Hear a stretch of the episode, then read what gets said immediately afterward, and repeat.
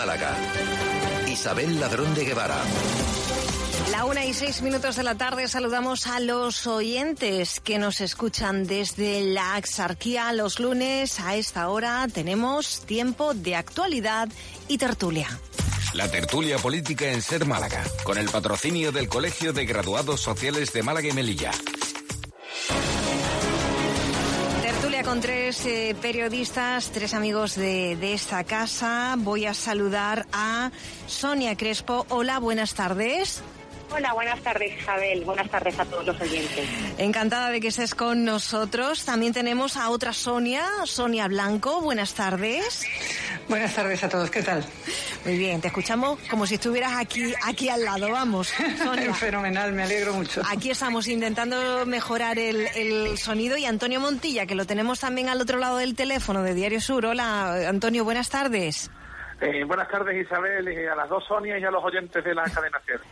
Bueno, yo creo que hay muchos temas por tratar, pero si os parece, vamos a hablar eh, de la vuelta al colegio porque desde la semana pasada eh, están volviendo los escolares eh, malagueños a, a, a, los centros de infantil y primaria. Se está haciendo de forma escalonada, con ciertas incidencias. ahora lo comentaremos el tema de, los comedores, la conciliación, pero ya sabemos que hay dos colegios afectados por coronavirus, una clase del Centro de Infantil y Primaria López Mayor de Villanueva del Trabuco en la comarca de Antequera, que está en cuarentena después de que un profesor haya dado positivo por COVID-19, y también eh, una clase eh, de niños de cuatro años del Colegio Gibraljaire en la capital eh, malagueña. Eh, ¿Qué os parece cómo se está produciendo esta vuelta al colegio? Por otro lado, mañana también arranca la vuelta a la secundaria. Empezamos con Antonio, si os parece. Bueno, yo, yo creo que eh, empezando por esto último que decías, Isabel, del tema de, de los colegios, era algo previsible, es decir, estas noticias iban a saltar en el momento en que empezara el curso el curso escolar, ¿no? Hoy hemos tenido ya estos dos primeros centros, bueno, más que centros, eh, aulas determinadas, ¿no? De determinados centros, ¿no? Y, y, supongo que en las próximas semanas tendremos y los próximos días tendremos noticias de este este mismo calado, ¿no? Eh, en todos los ámbitos de nuestra vida eh, llevamos ya unos meses que estamos tenemos que vivir desde que se produjo esa desescalada tenemos que convivir no y estos episodios pues se están produciendo en centros de trabajo se están produciendo eh, en otros ámbitos y también va a suceder en el ámbito educativo no yo creo que eh, hay que contarlo porque esto está, está sucediendo pero yo creo que era algo previsible no lo, lo que yo sí creo y con respecto a cómo ha empezado el curso el curso escolar este año en, en Andalucía yo sí lo que he hecho en falta es que se ha actuado con demasiada premura al final, ¿no? Es decir, hemos tenido prácticamente, la desescalada terminó el 21 de junio, que prácticamente es cuando terminó el atípico curso escolar del año pasado, y, y, he visto que han pasado casi tres meses y, se han empezado a tomar las medidas, a tomar las cosas a última hora, ¿no? He visto ahí una falta de previsión por falta de las autoridades mm, educativas, ¿no? Y, no solamente en Andalucía, yo creo que si miramos en el resto de comunidades autónomas prácticamente ha sido similar, ¿no? Y, yo creo que esto es algo que hay que achacarle que, y que ponerle sobre el espejo a los, a los responsables públicos de esta falta de previsión para haber actuado con mayor antelación, ¿no? Y yo creo que, que, que, que se pueden haber tomado otro tipo de, de medidas, eh, he visto que había ayuntamientos que también han ofrecido otros espacios adyacentes uh -huh. a colegios para poder albergar aulas. No se han tomado en cuenta esas medidas. Creo que ha faltado un poco de, de previsión y de incluso más colaboración institucional ¿no? entre distintas administraciones públicas. Es algo que, que, cuando empezaba la vuelta al, al, cole nos decían mucho los padres, ¿no? El cómo ha pasado el tiempo desde que ha terminado el, curso y esa falta de, de, de, medidas. Vamos a continuar con, con Sonia Blanco. ¿Cómo, ¿Cómo has visto esta vuelta al colegio? Pues efectivamente coincido con el compañero Antonio en que ha sido un poco de, de desastre. Y además, un desastre previsible. Eh, yo eh, leo declaraciones de políticos que que me llaman mucho la atención porque no sabes realmente en qué mundo viven y si son realmente conscientes de la realidad de los colegios. Eh, en otros sitios de España se ha dado el, caso de que todo el claustro directivo de un colegio ha dimitido porque no podían llevar a cabo eh, los requisitos higiénicos técnicos sanitarios que pedía la propia eh, consejería. Eh, nos estamos dando em, cuenta de que se están diciendo cómo se tienen que hacer las cosas, pero no se están dando los recursos necesarios para que se puedan implementar muchas de esas medidas. Y por otro lado, se están dando soluciones universales cuando las necesidades de colegios pueden ser muy distintas. No lo mismo la necesidad de un colegio rural, que ya de por sí tendrá una ratio más baja, que la del colegio del centro de la capital. Em, un tema fundamental, por ejemplo, es el de las ratios, ¿no? Y yo recuerdo cuando el consejero de Educación decía, es que esa no es la solución a todos los males. Bueno, ya lo sabemos, no necesitamos solucionar todos los males con una sola medida, pero sin duda es un paso que había que dar que ya había que dar antes de la pandemia, porque ya estábamos con, un eh, con una sobrecarga en esos ratios. Pues este era el momento perfecto para tomar las medidas necesarias para que se pudiera hacer esa ampliación de ratio. Entre otras cosas, porque cuando hay menos niños en un aula, también el aprendizaje es mucho mejor y se va a poder aprovechar mucho mejor el tiempo. Entonces, son muchas las medidas que no se han tomado y, yo me temo que, evidentemente, pues tendremos muchos más incidentes en muchos colegios a medida que transcurran todos los días. Sonia, Sonia Crespo. sido también tanto con Sonia como con Antonio. Esto era previsible, parece que la vuelta al cole ha comenzado con una relativa pues tranquilidad, aunque yo creo que la palabra que define esta vuelta al cole 2020 es la de la incertidumbre. Mm. Y coincido también especialmente con Sonia, bueno, y con Antonio también. Las medidas o los planes propuestos por la Administración llegan tarde y además en plan universal. Eh, es cierto, no es lo mismo un colegio con una ratio menor que mayor pero es que tampoco es lo mismo un colegio eh, dependiendo de los años que tiene. Por ejemplo, el Colegio García Lorca en el centro de la capital no tiene la misma capacidad para organizar entradas, salidas, accesos que, por ejemplo, un colegio de una reciente construcción como puede ser el Adelaida de la Calle. En fin, es cosas tan obvias que te llama la atención que la Administración no las tenga medianamente en cuenta. Eh, han improvisado, yo creo que de una manera consciente, para estirar lo más posible la campaña turística, no facilitar datos de contagio que resultasen demasiado escandalosos, no lo sé. Porque esto era, como comentaba Antonio, total y absolutamente previsible. No es normal que las clases acabaran un 14 de marzo hace seis meses y estén aplicando las medidas los directores y los claustros eh, de los centros eh, corriendo y con, con, vamos, con la lengua afuera en estos últimos, en estos últimos días. Luego tampoco acabo de entender una cosa. Por ejemplo, la semana pasada en la cala de mi hija tenía que haber comenzado la actividad en la escuela infantil eh, Los Claveles y no empezó porque había una docente o dos docentes que habían dado positivo. Lo que no entiendo es por qué no empezó cuando los niños no habían pisado todavía el aula. No había no sé cuantísimas profesoras y profesores esperando en la bolsa previsto para cualquier tipo de incidencias. Pues no lo entiendo. Los niños no empezaron. Confío en que empiecen esta semana. No sé si han empezado realmente, pero la semana pasada no y vamos, lo conozco de primera mano porque tengo un familiar que se ha visto afectado. Entonces, la Administración, con franqueza, la Consejería de Educación, en este caso, creo que no está dando la talla como debiera. Y ya para rizar el rizo, porque si no fuera complicada la vuelta a las aulas con, bueno, pues eh, con esta pandemia, eh, el día antes eh, se enteran pues eh, los padres y madres de 47 colegios de la provincia de Málaga que se han quedado sin comedor escolar porque las empresas argumentan problemas económicos. Esto es un eh, mazazo y ya de por sí es verdad que las familias saben que van a tener problemas para, para conciliar su vida eh, laboral con, con, todo lo que está pasando con, con, el COVID, pero ya es que te quedes el primer día sin, sin comedor escolar es muy fuerte, ¿no? Al final, eh, ese hecho refleja eh, muy a las claras, a mi modo de ver, la, falta de previsión y de improvisación. Es decir, todos hemos, hemos visto que hay empresas de todos los sectores que han sufrido muchísimo con el parón que se produjo con el tema del estado de alarma y del confinamiento que hemos vivido, que ha afectado a muchas empresas, y yo creo que la consejería debería haber alguien con, con un mínimo de luces y preguntar, oye, ¿cómo están las empresas que surten o que nos prestan los servicios, en este caso de comedor, ¿no? Es decir, eso simplemente es una llamada, oye, usted puede seguir prestando este servicio y creo que este ejemplo de que el día antes se enteren de que en 49 colegios no van a poder prestar el servicio por no haber preguntado a esas empresas si podían o no prestar el servicio, pero es que creo que en la provincia de Granada ha pasado algo similar, leí también estos mm. días atrás algo en algún periódico granadino, leí también algo sobre este asunto, es decir, me parece que es un reflejo sobre la falta de, de, la falta de, previsión a la hora de abordar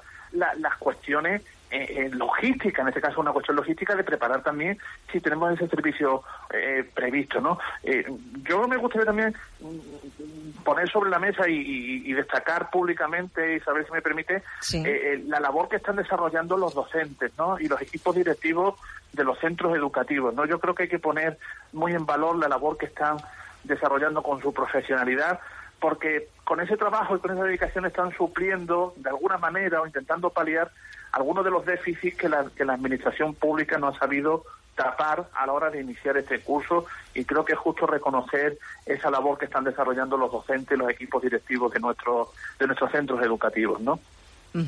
Bueno, vamos a pasar a, otro asunto. De momento vamos a, dejar, si, si os parece, la vuelta al cole. No sé si rápidamente, porque es que tenemos que ir a Publi, si eh, Sonia eh, Crespo, Sonia Blanco quieren añadir algo más a lo que, lo que ha dicho Antonio. No, no, yo creo que, lo ha resumido perfectamente. Sí. Sí, sí, sí, que, aparte de empresas de turismo y hostelería y bares, eh, afortunadamente en la provincia de Málaga hay otro tipo de empresas, como por ejemplo empresas de catering, de comedor escolar. Y claro, centrar solo la atención en el turismo trae estas cosas. Y además no se comprende porque el tema de los comedores escolares, eh, con unos pliegos cada vez más bajos, a veces con baja temeraria, o sea que no es tampoco un problema nuevo, ¿no? O sea que no se comprende que no hayan tenido en cuenta ese, ese servicio.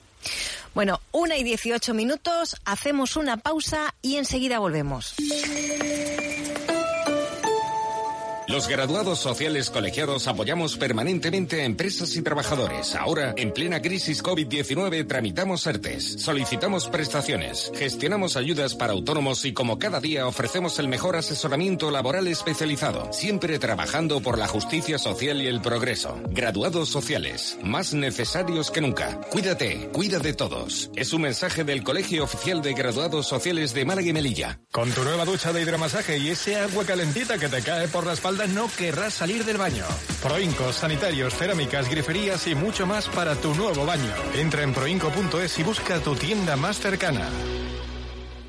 ¿Cumple la normativa contra incendios en su negocio o comunidad de vecinos? Contacte con GoExtin, empresa homologada en sistemas contra incendios y realizaremos la instalación y mantenimiento de extintores y sistemas contra incendios de su local comercial o comunidad. No deje su seguridad en manos de cualquiera. GoExtin, con la garantía de Grupo Serviogar. Entre en goextin.es e infórmese. Este año has estado más en casa y has notado que cuando hace mal tiempo, el frío entra en tu vivienda. Antes de que sea tarde, cambia tus antiguas ventanas por una nuevas de Comerrin, por supuesto. Encuéntralas en Alfeizar Ventanas, Avenida Ortega y Gasset 39, alfeizarproyectos.com y este mes con un 20% de descuento. Hola Fran, llevo días pensando en cambiar la vivienda que tengo de alquiler vacacional a alquiler de larga temporada como has hecho tú. Pero ¿cómo puedo asegurarme de que el nuevo inquilino no me dará problemas? Jesús, contacta con Réntame. Te buscan el inquilino idóneo y te adelantan el alquiler el día 5 de cada mes. Réntame Alquiler Protegido. En Benalmádena y ahora en Málaga, en Ortega y Gasset 171. O al teléfono gratuito 990 81 85. 990 81 85. Réntame.es. ¿Te imaginas poder estrenar tu nuevo set con 2.000 euros de equipamiento? Gratis? Este mes en Automóviles Rueda llévate un SEAT Ibiza por 13.900 euros o un SEAT Arona por 15.995. Y además te regalamos 5 años de mantenimiento y garantía. Como lo oyes, 5 años de regalo. En Automóviles Rueda lo hacemos posible. Visítanos o entra en automóvilesrueda.seat. Noticias Rueda Tour. Mes del Kia SED en Rueda Tour. En septiembre llévate cualquier modelo de la gama SED con hasta 10.000 euros de descuento. No te lo puedes perder. Visítanos en nuestras nuevas instalaciones en calle París 82 o pide tu cita en ruedatour.com. Rueda en Tesesa estamos de vuelta. Pídenos cita para ver tus puertas, armarios, suelos y cocinas. Contacta con nosotros en el 952-361-341 o en tesesa.com. Tesesa, empresa 100% malagueña. ¿Necesitas dar un impulso a tu negocio? ¿Vas a dar el paso de emprender? Infórmate del apoyo que ATA te presta en jornadas y talleres sobre plan de empresa y creación de tienda online. Conoce las últimas novedades para autónomos y resuelve tus dudas de manera individual. Más información en ata.es y en el 910 18 16. Proyecto financiado por la Diputación de Málaga mediante el convenio para la promoción del trabajo trabajo autónomo. Hoy por hoy Málaga, Isabel Ladrón de Guevara. Aquí continuamos con la tertulia política esta semana con Sonia Blanco, Antonio Montilla, Sonia Crespo. Eh, me gustaría también eh, escuchar vuestra reflexión eh, sobre cómo la Junta hace dos días, hace unos pocos de días dio dos versiones de la situación sanitaria en Málaga. Primero dijo que había transmisión comunitaria, eh, después se, se, desmintió esta información. ¿Qué, ¿Qué os pareció esto? Vamos a empezar con Sonia Crespo.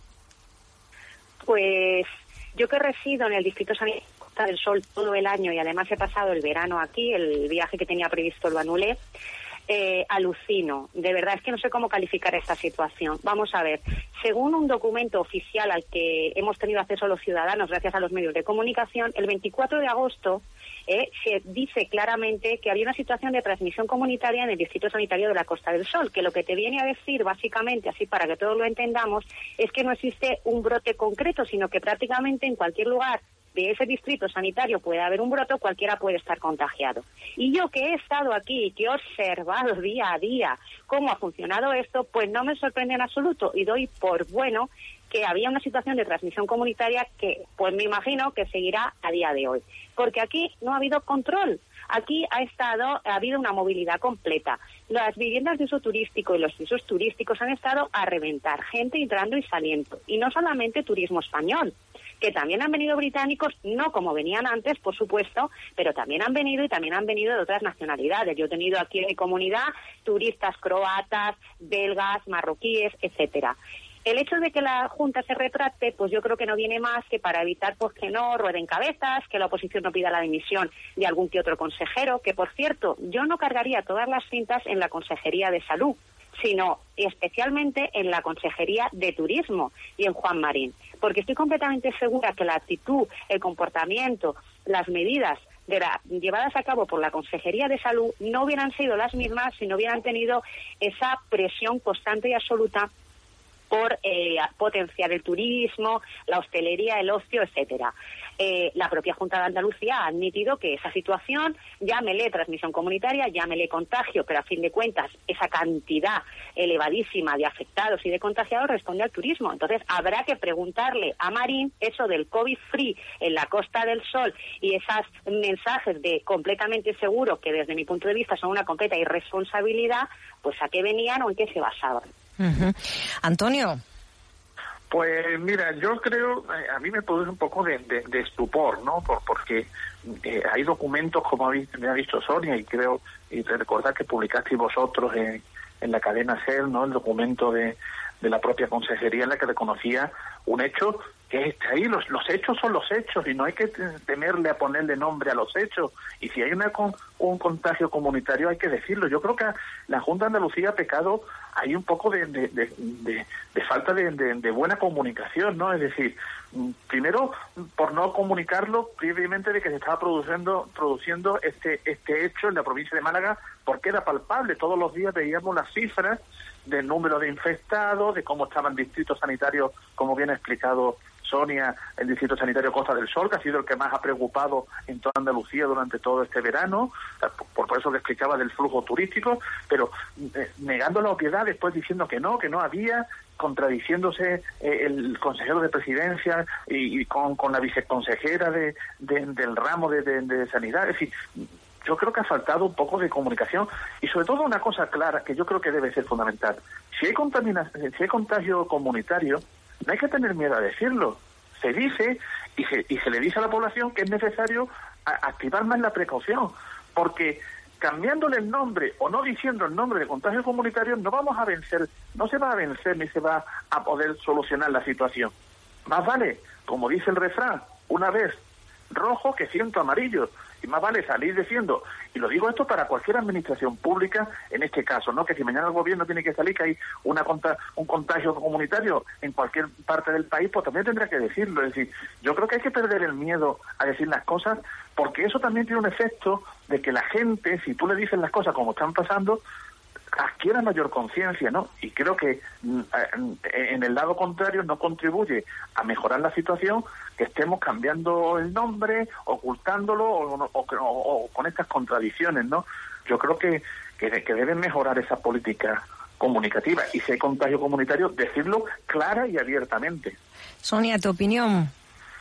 Pues mi opinión, claro, difícilmente se puede no coincidir con, los compañeros, uno que está alucinado, otro perplejo y yo creo que anonadada de eh, el ridículo que están haciendo los políticos en todas las instituciones. O sea, que por una cuestión semántica de si contagio, de si transmisión, realmente lo que quiere decir es que nos estaban ocultando información. Y esa información, como bien señalaba eh, Sonia cuando estábamos tratando el tema anterior, solo se oculta para que no baje la afluencia de turistas eh, para que se pueda mantener el negocio. Si yo empiezo a decir las cosas están yendo mal, tenemos que ser más prudentes, eso implica que vamos a tener que salir menos de casa. Y como muy bien dice Sonia, no se ha notado nada. Tú sales a la calle y las calles están llenas, y los grupos de jóvenes, y las terrazas con los mayores. Y entonces, eh, verdaderamente a mí la impresión que me da, aunque yo sé que no es cierto, es que los políticos van como pollos descabezados a ver cómo pueden guardar el equilibrio entre la salud y la economía. Como no saben cómo hacerlo, nos están mintiendo descaradamente. Mm, la Junta en este caso, el Gobierno central en otros, hoy mascarillas sí, mañana mascarillas no, hoy también nos hemos despertado con la noticia de que ya no nos podemos dar el codo porque estamos sin guardar la distancia de seguridad. Entonces, mi sensación como ciudadana es, ¿a quién me creo? Si me están mintiendo todos, ¿qué es lo que puedo hacer? Evidentemente lo que puedo hacer yo es tomar todas las precauciones del mundo, pero no todo el mundo tiene ocasión de poder dejar de salir a la calle o de poder dejar de ir a trabajar y trabajar desde casa. Entonces tenemos que ser serios para que realmente se pueda mantener una economía segura con respecto a las necesidades higiénico-sanitarias que hay, pero no en cuestión de mentir, porque, eh, claro, Montilla es muy eh, diplomático diciendo que tienen que mejorar la comunicación.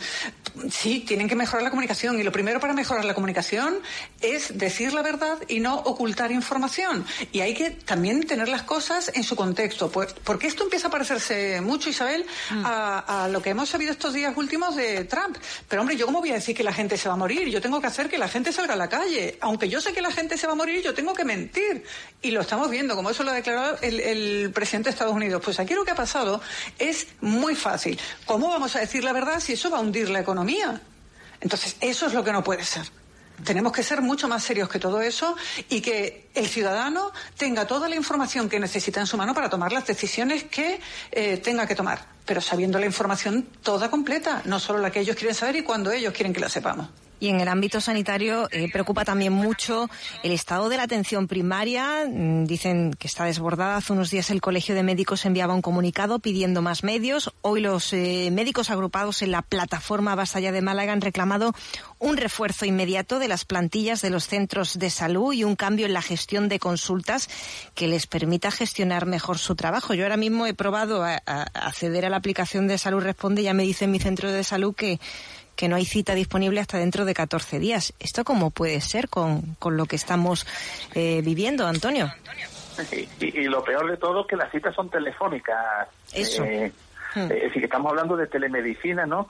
Que, que, yo puedo entender que para una cosa niña o, un, tratamiento, un tratamiento que a lo mejor pero estamos, eh, hay otro tipo de enfermedades que, que requieren que el médico te vea, ¿no? Y que el médico como es lógico, ¿no? Eh, haga las pruebas pertinentes al paciente, ¿no? Es decir, yo creo que todo esto, lo mismo que antes pasaba en, en, la, en, la, en la educación, eh, está viendo que las costuras de lo, de lo que es nuestro estado de, de, bienestar eh, que, que, es muy bueno, que nadie nos vamos a negar que hemos tenido y gozamos de una buena calidad y gozamos de una buena, pero que tiene muchos problemas y que están aflorando y que esto requiere un, un, una, un análisis y una y una y una reflexión por parte de todas las administraciones públicas, también de los ciudadanos, pero sobre todo de los responsables públicos, de abordar problemas endémicos que ahora afloran en el momento en que hay una coyuntura de situación de crisis sanitaria como esta, pues afloran todas estas cuestiones, ¿no? La atención primaria, eh, pero es que, por ejemplo, yo escuchaba hace unos días también los problemas que están teniendo las personas que tienen que ser tratadas eh, oncológicamente, ¿no? Es decir, eh, me parece que eso sí que, que, me llama mucho la atención, ¿no? Es decir, el tratamiamiento, por ejemplo, de los cánceres es fundamental cogerlos a tiempo y, se, pues, se están produciendo casos de gente que por no ir a tiempo a ser atendidos a tiempo, se les está desarrollando más, más el cáncer. Es decir, yo creo que esto debe hacer pensar que, que, algo tenemos que hacer primero inmediatamente. Es decir, porque esto hay que atajarlo mm, mm, al, corto plazo hay que actuar al corto plazo, pero también esto tiene que hacer ver que tenemos que hacer actuaciones al medio y al largo plazo para seguir manteniendo, si queremos seguir manteniendo un sistema de, bienestar en dos ámbitos tan, tan importantes como la educación y la sanidad, que, que, que, son fundamentales, ¿no? Sonia, Sonia Crespo. Yo creo que, claro, la sanidad andaluza lleva arrastrando, como decía Antonio, unos problemas endémicos de hace ya muchísimos años. Yo creo que incluso mm, para el Partido Socialista, para Susana Díaz, pues uno de los motivos un poco ahí que le, que le hizo un poco mucho daño fue el tema de la situación de, de la sanidad. Evidentemente, como eso no se ha corregido, sino que los problemas se han agravado en estos mm, dos últimos años, pues ahora con una situación como esta, pues todo muchísimo peor. De hecho, donde también mayores problemas se está teniendo es en el distrito de Costa del Sol. En el centro de salud de las lagunas han habido hasta agresiones eh, eh, este verano. Y tampoco se va, se está trabajando con previsión. En, en esta zona, en Marbella, en Mijas, en Fujirola, son muchísimas la población desplazada que no se va a volver a sus lugares de origen eh, muchas personas mayores se van a quedar ya, temen que haya otro confinamiento, no quieren irse a Madrid y están usando eh, pues los recursos sanitarios de la provincia de Málaga y no se está trabajando con previsión. Están marchándose a los que tienen la suerte de tener pues seguros privados, o sea, aquí cada uno pues que se las componga. Y es muy triste también lo que está comentando Antonio del tema de los cánceres. Yo por desgracia hace un par de semanas He tenido que ir a enterrar a una prima mía con 41 años con un cáncer. Puede ser por 20.000 motivos. Llevaba peleando con el cáncer varios años, pero casualmente pues ha fallecido hace dos semanas y no voy a entrar en los periplos eh, concretos de su situación en los últimos meses de su enfermedad. Pero es como dice Antonio, ni siquiera, o sea, una, una, una persona enferma con una enfermedad crónica, una enfermedad, pues por teléfono haciéndose fotos de, de, la piel, de la, o sea, una cosa que es insostenible, o sea, cuesta creerlo, pero es real. O sea, esto no lo decimos, no lo, no lo comentamos los periodistas por comentar, nos basamos en la realidad. Y los enfermos de, de cáncer lo están pasando tremendamente mal y es una responsabilidad muy grande. Sonia, Sí, déjame que te cuente una experiencia personal que me ha sucedido muy recientemente con este tema. Em, precisamente, eh, yo tengo una madre mayor de 84 años que requiere de eh, renovación de medicación cada muy poco tiempo porque no es una medicación que se pueda recetar a largo plazo. Y, y, durante la pandemia la cuestión ha funcionado fenomenal y han estado llamando. Incluso tuvimos un problema con una inflamación, se le mandaron fotos. De maravilla ha estado funcionando la medicina telemática o por teléfono, vamos a decir. Y ahora me encuentro con el problema que tú comentas, ni a través de la web, ni a través de la aplicación y, por supuesto, por teléfono, absolutamente imposible. Eh, pero se da la circunstancia de que acompaño a mi sobrina a hacer una analítica también en el mismo centro de salud y digo, bueno, pues ya que estoy aquí, aprovecho para, para pedir la cita. El pollo que había montado a las 8 de la mañana en el centro de salud del Palo, porque la gente estaba esperando a pelotonada, no te quiero contar cuál fue, pero imagínate el absurdo de que yo tengo que ir físicamente, imagínate que tuviera que ir mi madre de 84 años, ¿eh? a pedir la cita para que la llamen por teléfono. Eso es absolutamente demencial. Mire usted, si lo que no quiere es que la gente vaya a saturar, tiene usted que habilitar un sistema telemático que realmente funcione. ¿Para qué vengo yo aquí físicamente y vienen tantas personas mayores que, que, que, no tienen nadie que lo haga por ellos aquí a exponerse, a estar de pie en la calle haciendo una cola a lo mejor de más de una hora para que me llamen por teléfono dentro de una semana? Eso es lo que no puede ser realmente se tendría que estar dedicando mucho más recursos a esa atención primaria porque se podrían evitar probablemente otras muchas. Em, em, contagios en este sentido y realmente se está exponiendo, vamos a decir, entre comillas, gratuitamente a un montón de población a un contagio sin que haya necesidad. ¿Qué es lo que está pasando en esa aplicación de la Consejería de Salud o en esos servicios de página web para que si yo voy allí sí me puedan dar cita en una semana, pero no se pueda a través de la página web? ¿Es un error informático? Porque un er de recursos no es, a mí se me ha dado la cita. Hay veces que no funciona o que te pone el mensaje este para 14 días, pero de pronto te sale un día que sí que lo puedes sacar. O sea, hay que meterse muchas veces. Yo, yo, lo conseguí, lo, conseguí un día, lo conseguí un día y, digo, bueno, esto es así, hay que meterse muchas veces a ver cuándo funciona, pero vamos, eh, la mayoría de las veces eh, dice que, que no hay eh, fechas y es por lo que muchas personas, pues claro, se acercan a los centros de salud y después es una pena, pues como eh, personas, como apuntaba Antonio, que, necesitan a lo mejor un tratamiento oncológico, pues no vayan al médico. Se debe de habilitar unos entornos seguros para que puedan seguir con, con esos eh, tratamientos y, hay determinadas pruebas que no que no, no se puede parar, claro.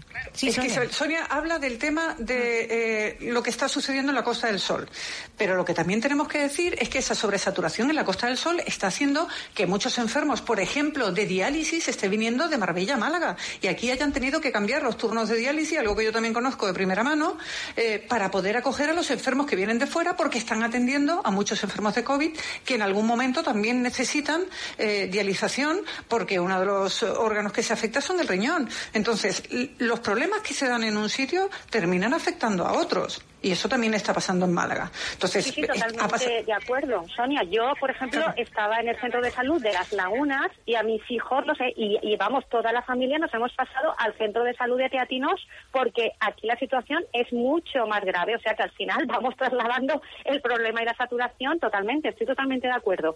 O sea, muchos, y como yo, sé que lo están haciendo otras familias que conozco eh, que trabajan en Málaga y están yéndose a los centros de salud de Málaga que también tienen problemas monumentales. Sí, sí, sí, sí. Pero realmente este el problema es gordo y grave en toda la en toda la provincia. Yo creo que estaría bien hacer un reportaje a ver en cuánto están aumentando las pólizas de seguros privados. Te lo digo de verdad, ¿eh?